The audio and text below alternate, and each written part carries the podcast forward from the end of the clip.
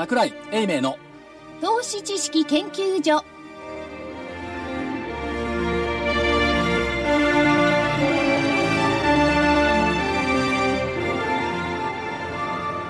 投資知識研究所場外乱闘編。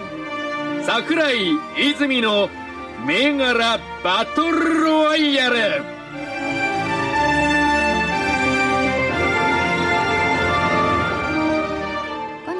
銘柄バトルロワイヤルレフリー金内彩子ですそして赤コーナーは足で稼ぐ桜井英明さんです桜井でございますこんにちはそして青コーナーはテクニカル重視株の学校123からはい。株の学校123の大場です。皆さん、本日もよろしくお願いします。いつもありがとうございます。今日はキュービさんがお休そうですね。みだそうで今日はお休みということで、はい今日は一人で。別に one two three から抜けたわけじゃないでしょ？あ、違います。今日はちょっと体調不良で。あ、はい。そうですかはいそしてコミッショナーはラジオ日経福井です。今なんか風邪が流行ってるそうですよね。そうですね。だ季節の季節の変わり目。はい。で、暑かったり、まあ暑いってことはないんですけど、急に寒くなったりなんかしてね。そうですね皆さんお聞きになってる方も、ぜひ体の方にはね、注意していただきたいですよね。お気をつけください、はい。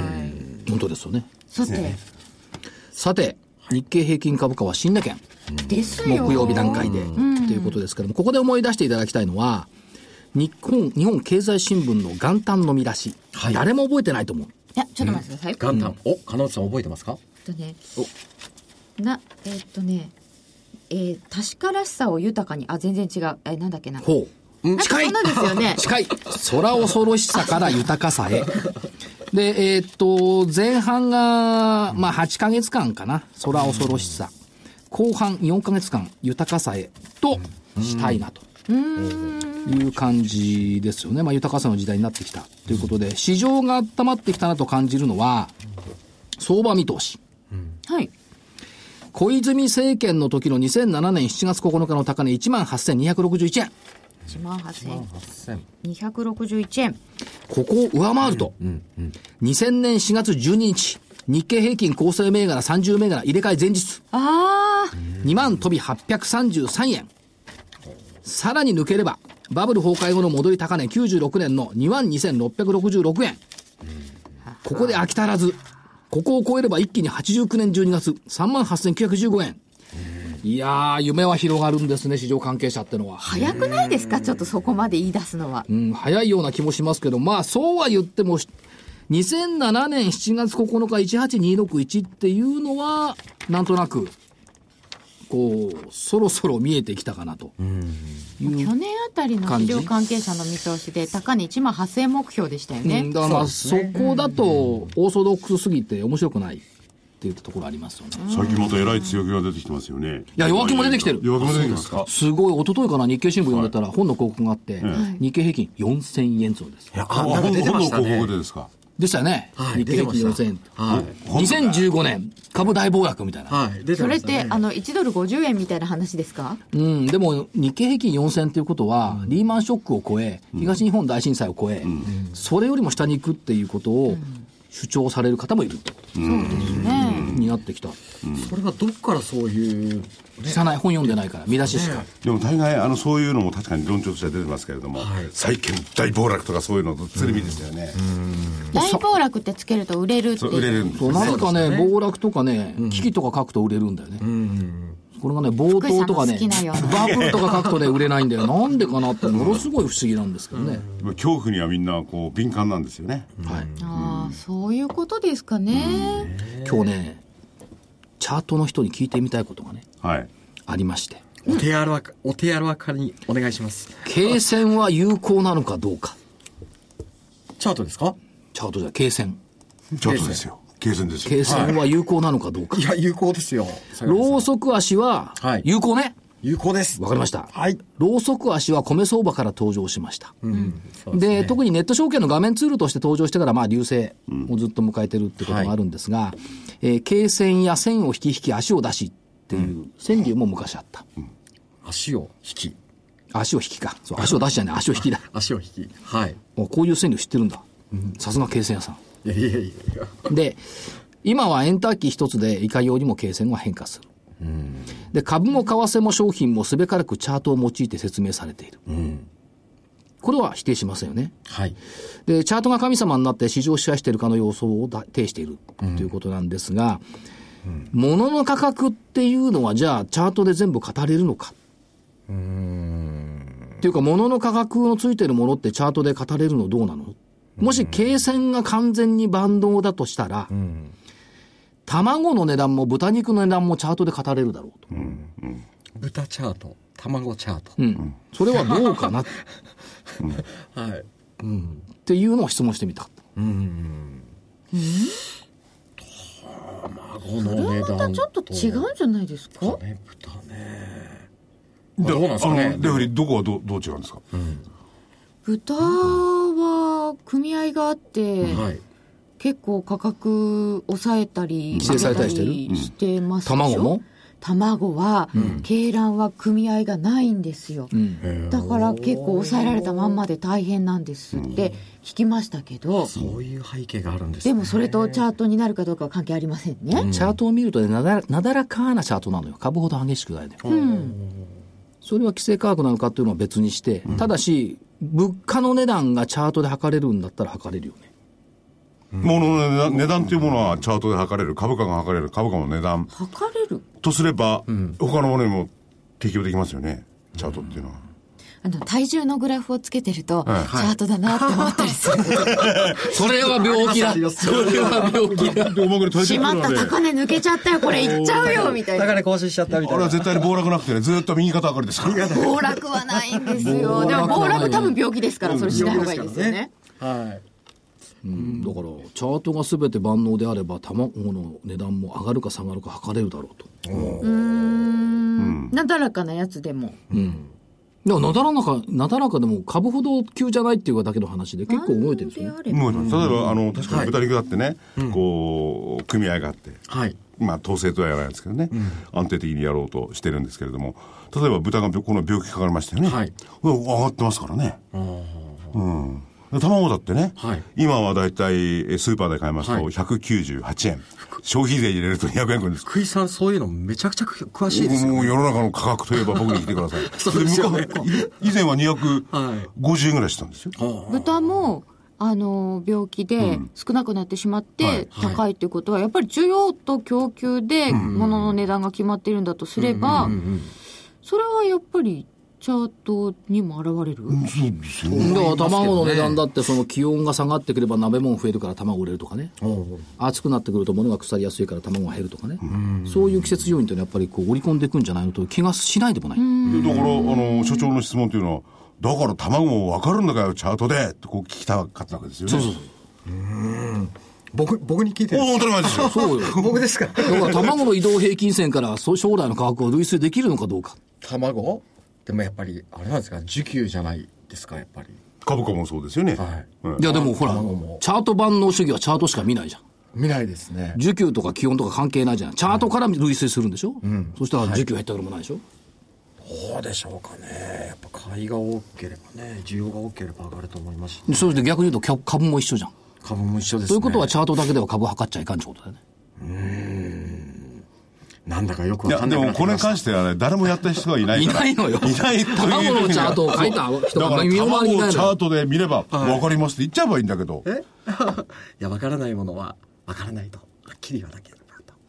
いや、それでやったことがないだけであそうです、ですよね。はい。金とかはやってるんですかね、いやややってる商品相場の方々ガンガンはよ木はもうガンガンですね。はいえじゃあ小麦とかもいや、ってもちろん、トウモロコシだってやってチャートで分析しる。てますトウモロコシもそうトウモロ。コシも金はもう本当チャートですね。うーんじゃあ卵もいけんのかな？いけるでしょう。いけるでしょうっていうのも、あの、経線っていうものが正しければいって。正しければいけるだろう行って、ああ、価格が当たるんだ。で、今週買わねえ方がいいぞって。でも必ず両方見ますよね。そのなんかこう、天候相場とか大きいじゃないですか、商品の場合は。こう天候の話とか、その、いや、それは株も、株も一緒で、19もファンダメンタルもチャートも見るっていうのが、との一緒なのよ。やっぱそうじゃないですか？そうするとチャート市場主義だけでいいのかどうかっていうのがここのポイントなのよ。って言いたかったわけですね。そう。ということは、んやっぱり桜井さんの、ね、あの、このノウハウと、でそうじゃないいやだからそ、そそそれ関係ないそれ関係ないここで調子をこかれてもしょうがないわけ。卵の価格がチャートからできるかどうかっていう チャートがいかに正しいかっていうことを言ってもらわないと話にならないんだから。チャートの方々で言えば、チャートには全てそういう材料が織り込まれてるはずだ。そうですね。言うんですよね。はい。うん。そうです。そう。だと思ってますしたら、はい。卵もわかる。卵っていうのがまた極端な気がするんですけど。いや、だからその時には、だから例えば卵はやったことがないから言えない。しかしやったら当たるであろう。当たる背景としては、株価でこれだけ当たってるっていうのを言ってくれればいいですけど、その株価でこれだけ当たってるって言えるかどうか。だから結構ね難しいですね。こうね、いろんなものに置き換えて考えると、あれっていうことってね、はい。疑問っていろいろ湧いてくると思う。足で稼いだ卵の価格っていうのは当たるかどうか。それはスーパーマーケットあちこち回って 調べるしかないじゃない。それは足で稼ぐですですね。ね。まさにですよね。うん。主婦の方大変なんですから、安いところもやるとかあって、そう自転車で。ね。自転車でこう乗って。それでこれを結論はとりあえず出ないわけですよね結論はだから、専門家からは、あの、できるという答えはもらえなかったということですね。ほら、やっぱりチャートだけじゃダメじゃんって言いたかった桜井さんってこまあとですね。ちょっとでもあれですね。あのーそれはあるかもしれない。検証してみたいですね。卵？卵。で同じところにいつも行ってですね、毎日毎日書いてつけてくださいよ。分かってる。自分で書いて。ほんで、方眼紙にチャート引いて。大菓子にちゃんとそうそうそう引っかいて。これが原点だから、方眼紙に引くっての。で、その時に絶対ダメですよ。ねはいあの世の中の情勢、見ちゃ。見ちゃダメなんです見ちゃダメダメもうチャートだけダメなんです。もうチャートだけで、もうニュースも入れず、卵の価格を毎日調べて、線を引いてる。でも今回この話で僕はやった75日移動平均線上に抜けたぜみたいな。あそれなんか、もう、いいですね。楽しいですね。来た卵今が買い。そう、今買い。で、卵売れって言われても、我々卵生産できないどうやって売るか分かんないですけど。ちょっと難しいけどね。でつまりその売りが買いになるわけですよね、消費者からすればね。そうですね。うんそうですね。卵ね。でもここでの結論は、はいとにかくチャートは有効である。あのー、英明氏はどうか知りませんよ。我々は、僕は、我々は、リスナーの皆さんも、チャートに敬意を払ってんだから、チャートは当たるって言っていただけた方がいいんですけどね。チャートはアートです。はい。あ、当たるとかじゃなく、いや、やっぱりチャートですよね。やっぱチャートでじゃないと、やっぱこう、いくらで買うとか、いくらで売るとか、その判断ができないですからね。タイミング実際のタイミングっていうのがこう、はい。だからタイミングを測るにはチャート系線っていうことなのか。はい。でもそれは投資においては大事なことですよね。はい。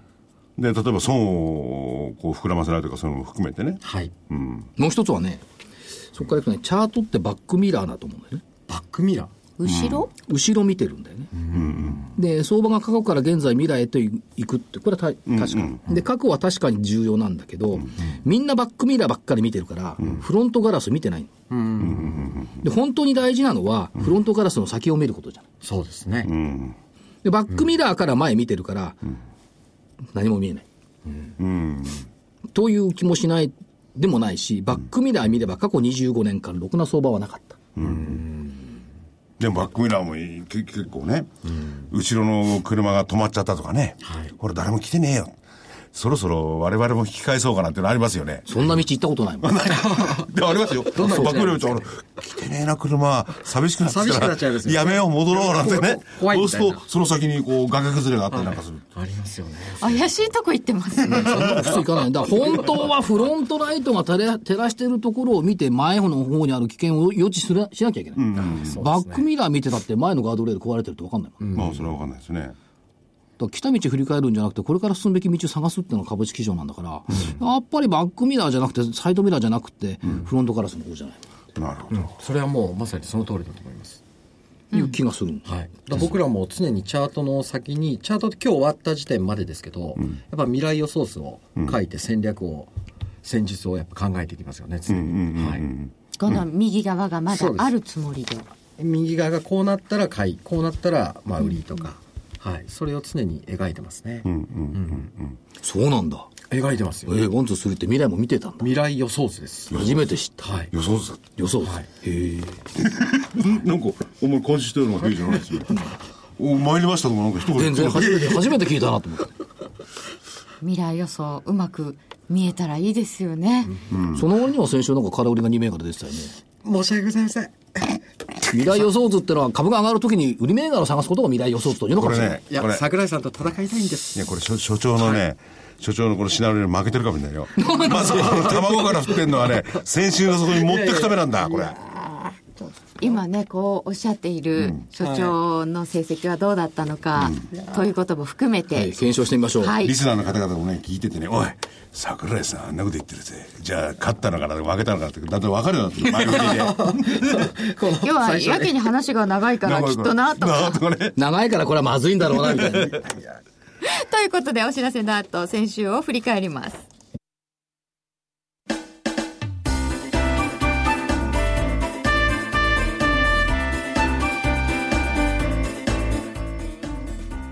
花粉症の皆様に嬉しいお知らせです。花粉症で長年悩んでいた医師が自分のために開発した花粉症対策商品ポレノンは花粉が体の中に入る前にブロックする体にも優しい商品です。ポレノンはペクチンなど自然由来の素材が花粉などの細かい物質を吸着して花粉のアレルゲンの体内への取り込みを防ぎます。薬と違い眠くもならずお仕事車の運転お勉強などもはかどります。ラジオ日経ではポレノン3本セットを9640円でお届けします。それだけではありません。ラジオ日経ではポレノンをお求めいただいた皆様にウイルスなどの侵入を防ぐ高機能マスクをプレゼントしています。ポレノン3本セットに高機能マスクがついてお値段は9640円。送料500円をいただきます。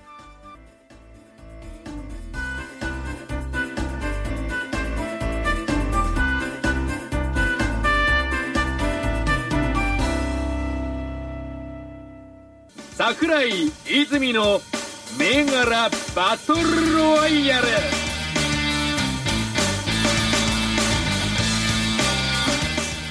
さてこう先週の 振り返りと参ります。今、あの、お知らせの間に、大場さんなんかこそっと言わなかった、今。いやいやいや何も言ってないです。ああ、これ最悪だとか言ってなかった？なんかもう考える人みたいなだからチャート見ながら最悪だって言ってたよね。はい。で聞聞いてみましょうか。ポロって出てしまあの、最悪だって、出てしまいましおね、おばさんおっしゃった卵の値段が最悪なわけじゃないでしょ。た違いますこれから、はいいう結果の問題ですよね。そうですねまさかそれを知ってて、大場さんには、あ大場さんじゃなくて、キウイさんには失礼ですけど、キウイさん逃げたんじゃないですかね。これ、キュービーさん、革新的に今日いなかったら鬼だね。いや、そんなこと体調悪いんございません。で、ぜひ、はい。あの、早くね、良くなって戻ってきていただきたいですけれど。これ聞いたらかえって具合悪くなっちゃうんじゃないですか？そんな。みんなでいじめないでください。いじめてないよ。ね。全然いじめてないです。日経平均株価から見てまいります、えー先週9月18日1万6000飛び67円から25日の木曜日1万6374円14銭となりましたので、えー大幅に上昇しまして上です。うん。はい。はい。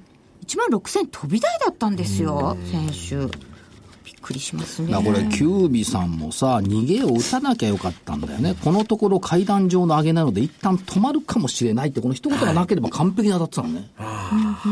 惜しいそうですよね。1万6000円抜けると加速して年末高値1万加速6300円とか言ってたんだから、それは合ってんだけど、このところ階段上なので一旦止まるかもしれない。その場合は横ばうかも。階段になるってことはそこその場合は横ばっちゃうんですかって私が言ってますね。そうそうはい。ということで、えーキュービさんの最初に言ってたあたりが当たりと。1万6300円台ですし、えーただ両者とも上で当たりなので勝負にはなっておりませんこれね、ちょっと地盤めかしく言いますと、こちらのコメントは、25日線から2%の乖離だと。5%乖離が1万6373円。おお1円違い今だ日木曜日なんですけど、1円違いなんですよ。大納会高値を抜けてくる。ビシッとちゃんと言ってました。で、逃げはね、問題は買い方の信用評価損率が改善してない。今これ未だに改善してないんですけどね。逃げは打ってたんじゃないですか逃げは打ってませ一ん。逃げは打ってましたけども、16373で1円タイまでいってるでしょ？応ですねキュービさんは1万6300円付近まで、この曖昧さとこの具体さね。すごいですね、やっぱり。これがでもあれですねやっぱりバランスが取れてていいですね僕らの曖昧さと桜井さんの的確さ。そういうバランス。そういうバランスじゃないと思うな。バランスじゃないですね。はい。では銘柄いきますね、えー青コーナーからは光通信9435を売りでこれが本命でした、はい。7290円から25日7500円になりました儲かったね買ったら×そうですね。買ってたら儲かりましたねこれ。あの翌19日にはい。250円高してまして、そうですでもその当日に下向きの方向性も下に抜けてきたんじゃないの？これ。これ割り込んできたんですけど翌日の19日にまた上に抜けちゃったんですよね。だから卵の値段も当たんないんじゃないかなと思う ね。サンマの値段の方がいいのかな？3万3そういう万にしましょうか問題じゃないと思います。だとすると。そうなんですよ。それから方向性割り込んでないんですよね。上でずっとこう持ち合っていて。うーん。ごめんなさい。すいませんでしたということで、光通信×です。続いて、三井不動8801が3329円50銭から3395円。はい。と上昇しまして、これ売りだったので×です。もう大罰ですねこれ。ここまでずっと弱かった不動産ですよね。そうなんですよね。これだけど木曜の5番になってから強くならなかった？そうですね今日の5番からですね。5番上げ幅を拡大しております。し。て三はい。うん、3350円ぐらいで動いてたもんね。ね、これ収録、今日25日やってるんですけどね。でもですね、はい。あの18日が3300円台なんですけどその辺で持ち合ってるんですよ22まで、24まで、そんな下げてないの？下げてないですね、だから木曜日がやっぱり権利付き最終と。はいいうのを忘れてたのかな、いや忘れてないんですけどやっぱ空売りで勝負したかったんです。はい。これは本続いて。当すいませんでした。うことは方向線抜けてしまいましたね、うん。あそうですか、はい。抜けてきましたか。抜けてきてしまいましたね今日ゲッて次はキューピさんからで、ボルテージ3639 1634円から1582円。これどういうことなの買いでしょ。買い。すいません本当に×です。売りでやられ買いでやられって。往復ビンタですねこれ。あいたたたっていう。でボルテージ4日連続安して、木曜日ちょっと戻してこの値段です、はい往復ビンタで体罰は良くないですけれども、はい小言の一つか二つか三つか四つぐらい言いたいですよね。だん。だん。増えてる全て受け止めますいや普通さ売りがダメだったら買いがいいはずなのに買いまでダメだもん。ねそこ、ここ考えない珍しいよねよく見つけるよねこういう銘柄そういう時はあるん。ですよね売りが全部ダメでしたねとかそういう時は、今回はちょ常っと違う。常軌を逸したとか常識を外れた銘柄群が出てくるんだ。あと一銘柄ありますさああと一銘柄。これはこれどっちこれにかけたいと思います、はい。浜松ホトニクス6965は5000飛び80円から5200円になりまして買い銘柄だったので丸ですすごいすごい。ほっとしました。ほっとしている。全部ひょっとしてこれ、これ、ここまで来ると、はい。本当に、あの、浜松オートリックス持ってる方に悪いけど、罰になるって感じもしちゃいますよね。よかったですね。ねえ。これがあって。いやでもちょっと本当ねあれですね。今週本当申し訳ございませんでした本当に。では 赤コーナーも見てまいりましょう。赤もねあんま偉そうなこと言えないの実は。分かってたんです見た感ねじ。なんだよ、やられてんな、シナリオ通りだな。えー、まず本命がはい。買いでフィールズ2767でした、1539円から1600円でまあ丸で。まあ、まあ、まあ、言言っときます。まあ？いやこれはまるです、ね、言っときます。本命丸。あ、そうですね、これ本命ですね。ここでねちょっと差を出そうと思って本命丸。続いて日々の2469は2305円から2252円×です言い訳がましく言わせてもらえれば水曜日になって情報修正してきたの。そうなんですよね、で寄り付きはね2300円上回っていたのよ、でもなんか売り物が出てきて引けは安いんですけども気分的にはこれ負けた感じしないんだよね、情報修正するとなんで売られるんですかね。っていうかねありますこれ2305円が木曜日なんだけどえーっと金曜月曜とこれ下げてない？金曜。19日78円安、ね。月曜日はうんね。こう、え月曜日？月曜でいいんでしたっけ？52円高。で戻して、で水曜日が下げたのかな、34円安、そうですね。うん、で木曜日がで水曜日に情報修正出して、戻ってきたんだけど届かなかったと、だけど情報修正、中間期の売上高が0.6%増の85億5000万、営業利益が42%増の7億1000万、純利益が4億5000万、60%増よ。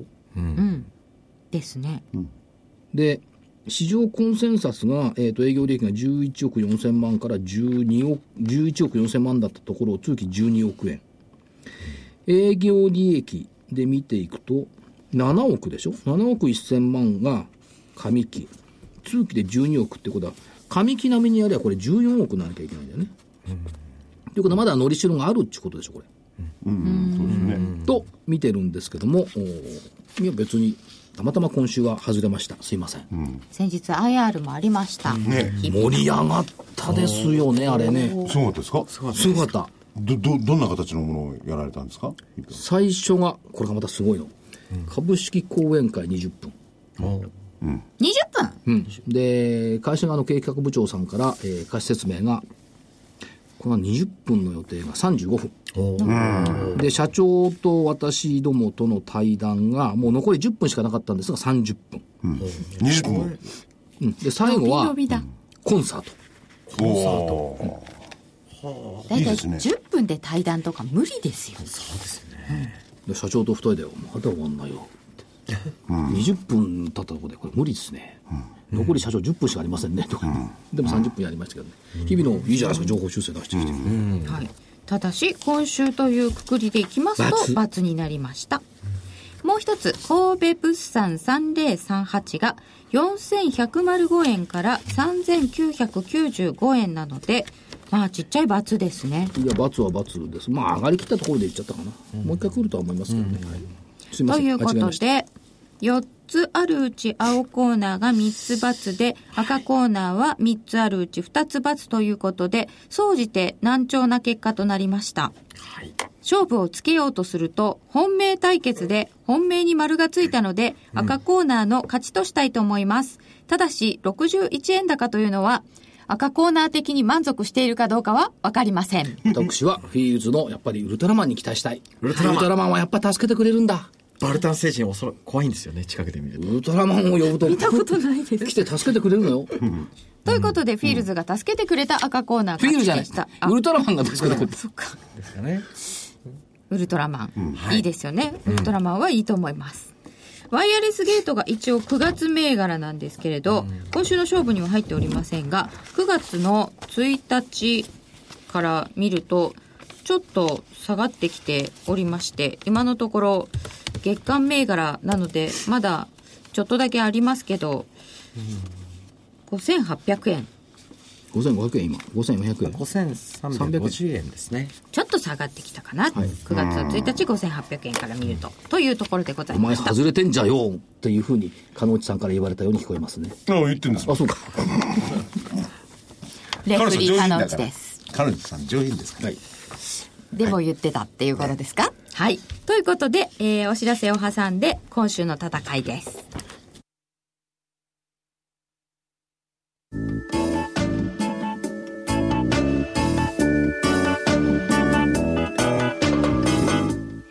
ここでラジオ日経の好評 DVD のお知らせです桜井英明の投資知識研究所 DVD は毎月投資に必要な知識や実際の投資に役立つノウハウをお届けしています。この DVD は毎月テーマを選び桜井さん自身が実践で学んだ投資に勝てそうなノウハウや内外の投資家の動向さらにアノマリーなどに関しても丁寧に説明しています。また徳間書店の大岩川源太さんの投資カレンダー実践塾 DVD も毎月発行しています。来る月の投資戦略をどうすればいいか。投資カレンダーに基づいて大岩川源太さんが分かりやすく解説します。桜井泉の銘柄バトルロワイヤル。それでは、今週の戦いと参りたいと思います。まずは日経平均株価からです。25日の終値16,374円を基準にいたしまして、上か下か100円幅で取っております。まずは青コーナーからいかがでしょうか？はい青コーナーはですね下でお願いします下で、はい100円以上ってことは16,274円より下。そうですね。はいまあ理由はですね、まあ昨年末の、まあ高値もですね、えー取ってきましたし、まあ本日、えーこの9月の19日の高値も取ってきました。で、まあ一旦ですね、ここで、まあこうかなり、まあ駆け上がってきましたので、えーまあ一服ということで、利益確定の売りも入り、一旦こう調整が入るのではないかなと、えーか思っております。なので、下です。青コーナーは下でした。はい。赤コーナーはいかがでしょうか？ココーナーは25日線の5%情報乖離が、えー、16,524円。で、木曜日も16,374円、5%乖離のところで一応止まったという、この習慣性からいくと、5%情報乖離はあるんじゃないの、っていうふうに考えていますし、えーまあもちろんその配当分80円から90円落とすんで、単純に考えりゃ変わらずで下なんですよ。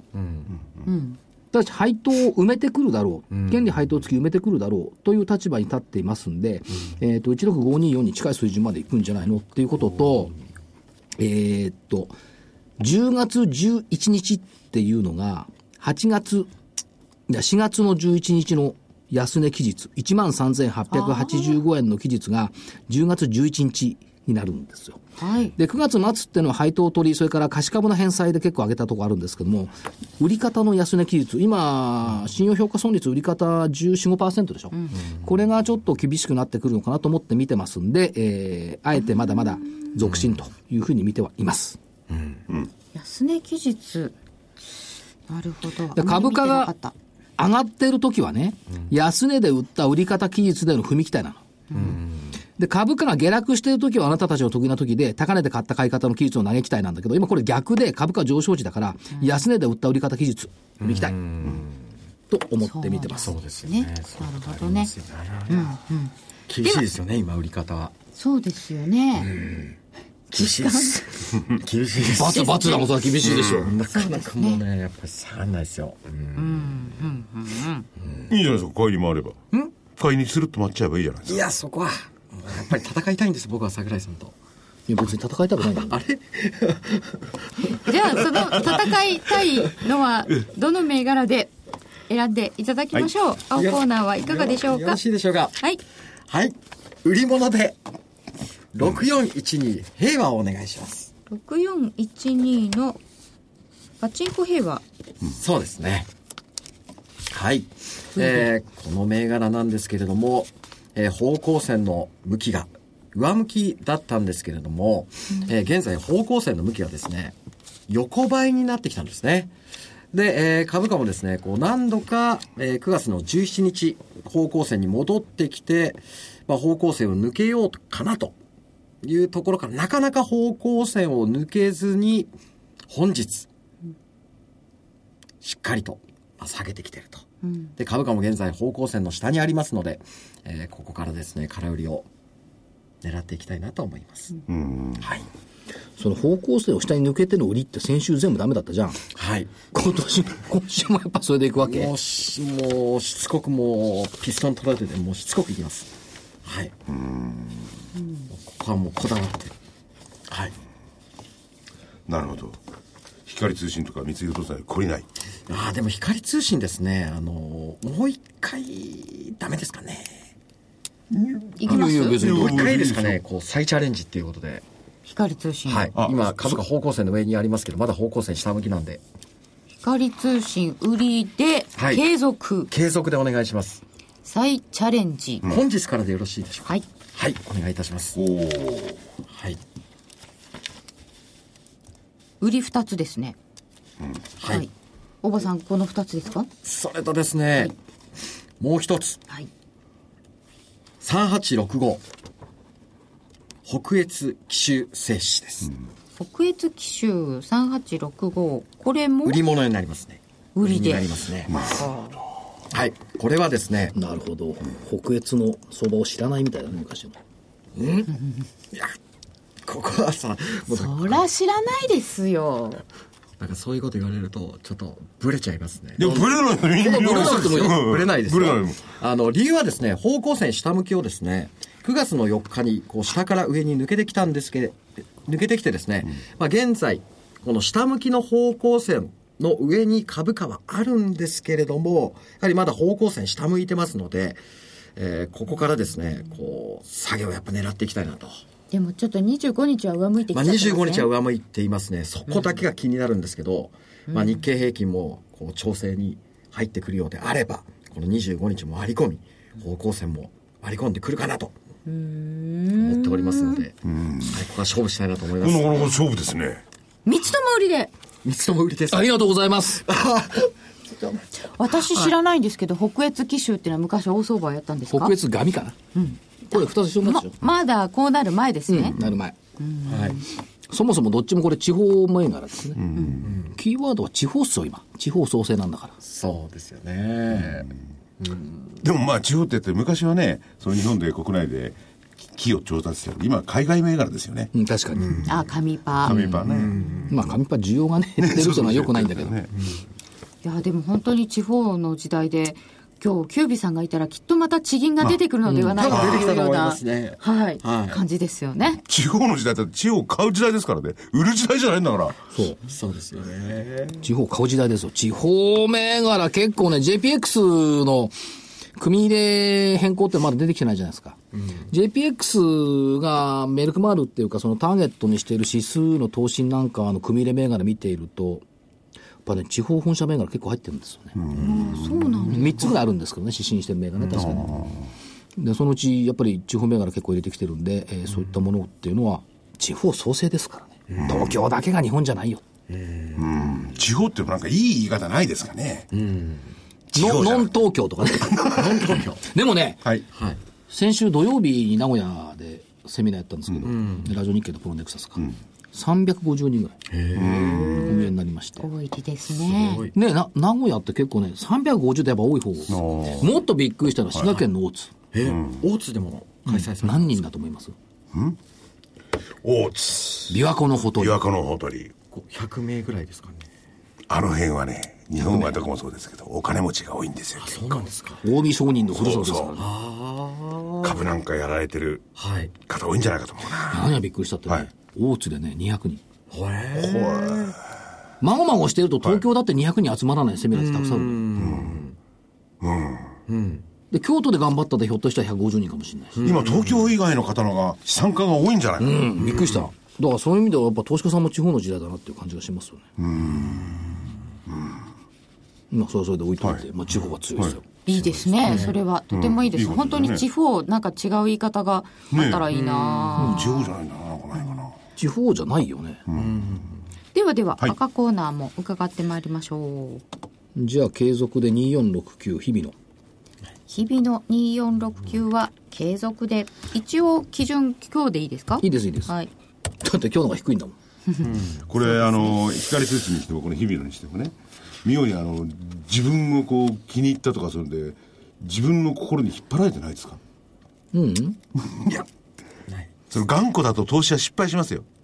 だってさ、頑固じゃないで、日々のはだって日々の社長と先週会ったもん。そういうことじゃなくて、社長と知ってるとか、社長がいいやつだった。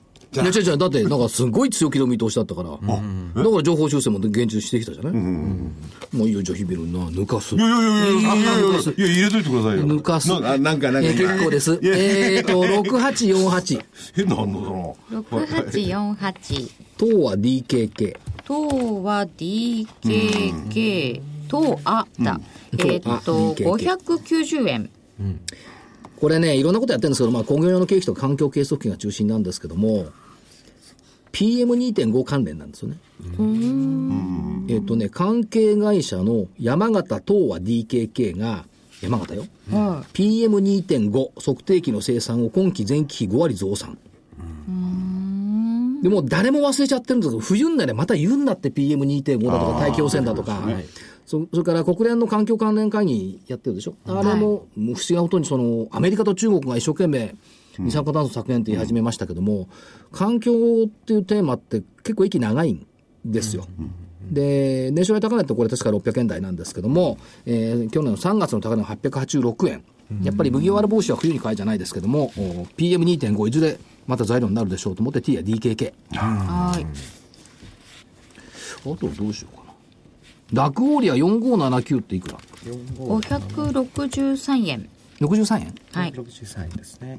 先週名古屋であの IR 一緒にやりましたけども、まあ、消化器と痛みの薬の開発が中心なんですが、あれ来なかったっけ？来たよね。来てもらった。来なかったあ、いやいやきいらっしゃいましたよ。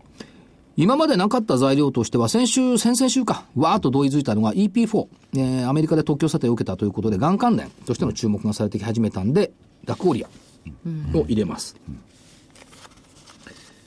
もう一ついいか、二つでいい？え、もう一個。日々の、日々の復活日でいいですよ。々の入れないんですか？日々のもう私の言ってることは気にしないで。?3192、白鳩。どう？3192の白548円です鳩、ね。?548 円はい。前日比プラス5円になりますね。下着のネット通販会社ですねそうそう。割と新しいワコール出てきたば系のっかりの、。ねうん白鳩ってこれ、女性の女性の下着中心。白鳩、いいな。いつだったかな？来月かな？確か火曜日来てもらう予定。まあ、そうでもなんですか下着のネットね。まあ、じゃあこれは参考銘柄にしておきましょう。はい。じゃあ2つにしといて、あとね、えっと、今言いたいことは、NHK 大河ドラマ関連。あ、黒田官兵衛。それ今年でしょ。そろそろ終わりますねな次は何なんですか？えっとね、次は、花もゆ。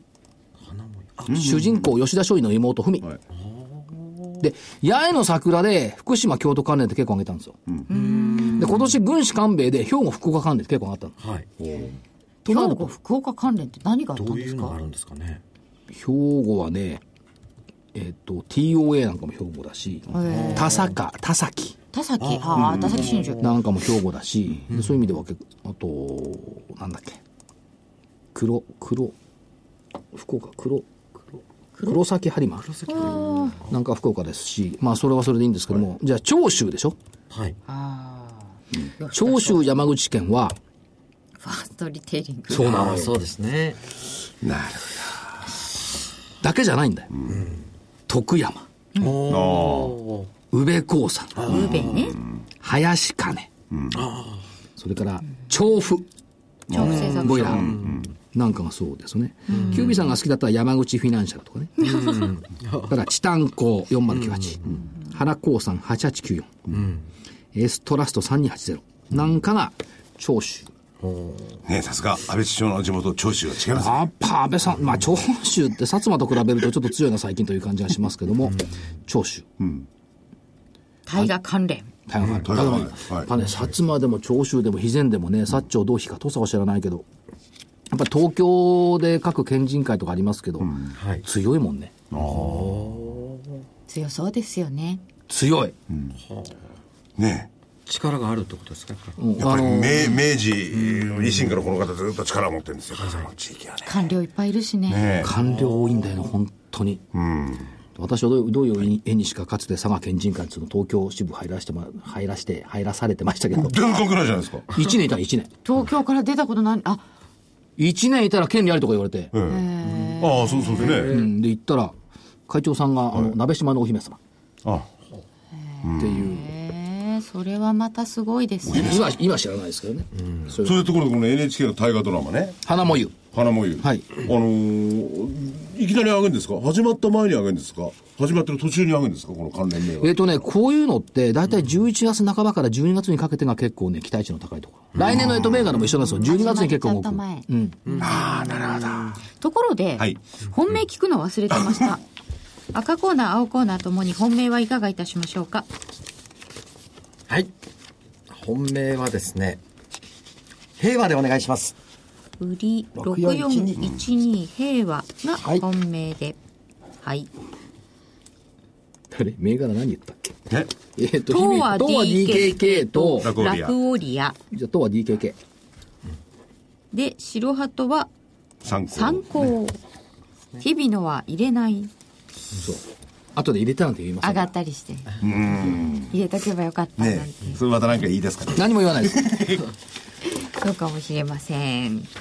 えー、さて、はい。お知らせが？お知らせ行かさせていただいてよろしいますか、えー今日、これは、あの、放送は、あの、収録25日やってるんですけれども、その25日、えー、桜井所長のですね、東京五輪だとすれば、2020年ですね。東京オリンピック東京五輪だとすれば、注目はリートだ。不動産です。まあ、リートと不動産はちょっと違うんですけどね。えー、桜井英明のリート辞典。リートの仕組みから具体的投資法まで全てを伝授ということで、えー、桜井英明所長、実は桜井英明所長はリートの専門家でございます。そのリートの専門家が、えー、リートについていろいろなお話をして、えーくれております。これからはリートです。はい。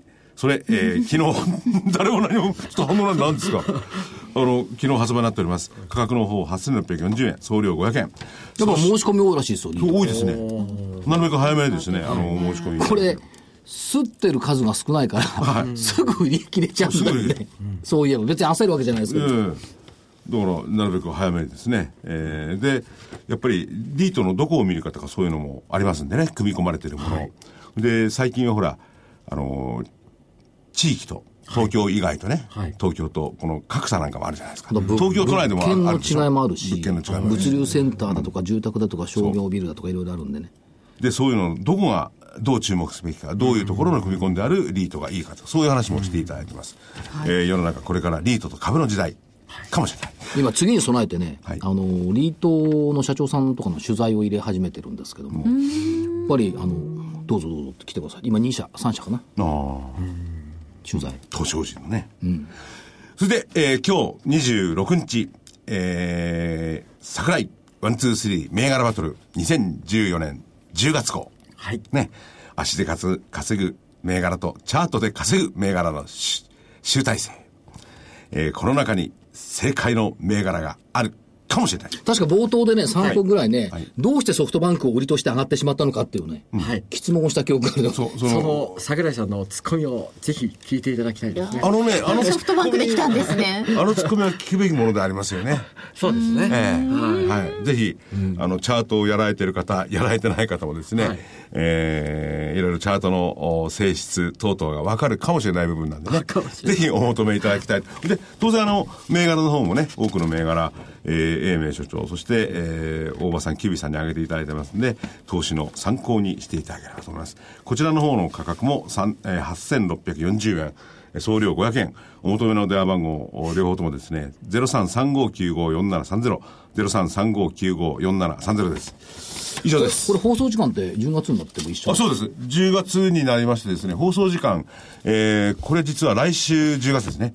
10月から生にします。木曜日。はいえー、木曜日の、えー、ちょっと遅くなってですね、4時半、4時30分からあ4時30 5時分から20分までの生放送になります。生放送です。